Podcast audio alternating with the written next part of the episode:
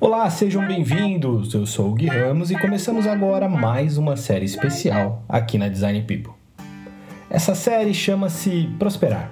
E aqui conversaremos semanalmente sobre carreira, desafios profissionais e situações que nos permitam refletir e avançar sempre no caminho da prosperidade.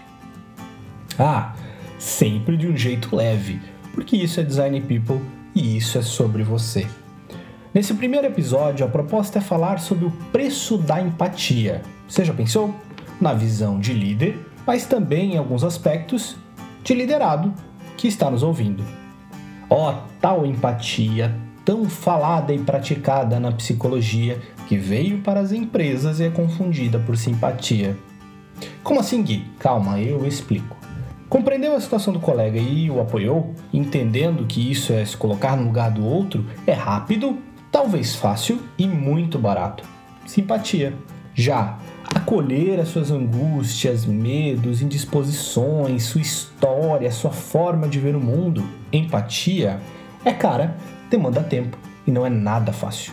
Então, nesta balança comercial, líderes e liderados convivem, dividem objetivos, metas e trocam entre si as experiências da jornada. A seguir, dois breves relatos de algumas reflexões minhas que me seguem desde o velho normal. O líder entre a cruz e a espada se equilibra entre intensas e frequentes reuniões de reporte, planejamento, fechamento de mês, avaliações e, quando dá, faz seus alinhamentos, onde, quando por sorte, por ter um time maduro, consegue manter a performance e a consistência do time. Mas por ser sugado pelo calendário, vive a prática da simpatia à torta e à direito. Em outro cenário, o líder que abdica desses compromissos, na medida do possível, e vive o time, faz reuniões diárias, está perto dos liderados, dá o caminho, sabe o momento de vida de cada um, mas com isso não destaca os sucessos do time para a empresa, é puxado e por vezes paga o preço e deixa de ser visto como estratégico ou empático. Ok, Gui, legal, mas qual está certo, qual está errado? Vem aqui viver minha vida, camarada. É o pensamento do momento, né? Mas calma, não vai embora, não sai, escuta até o final que vai valer a pena.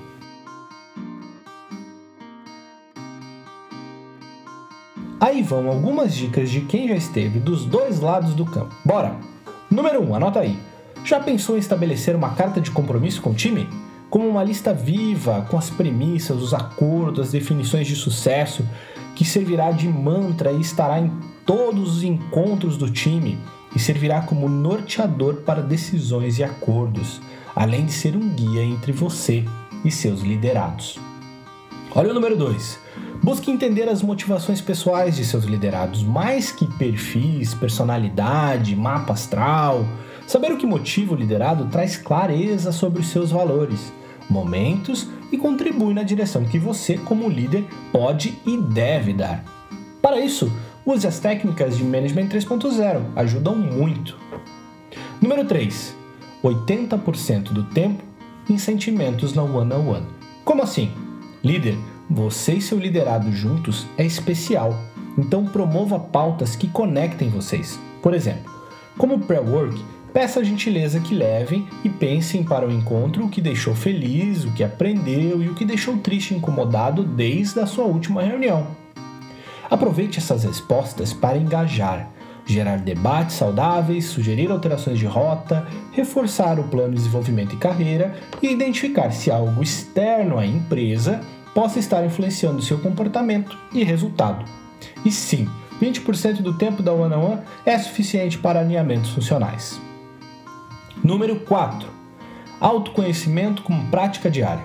Você, líder, será testado, será levado a situações intensas. Ao se conectar verdadeiramente com os liderados, você precisa conhecer os seus limites.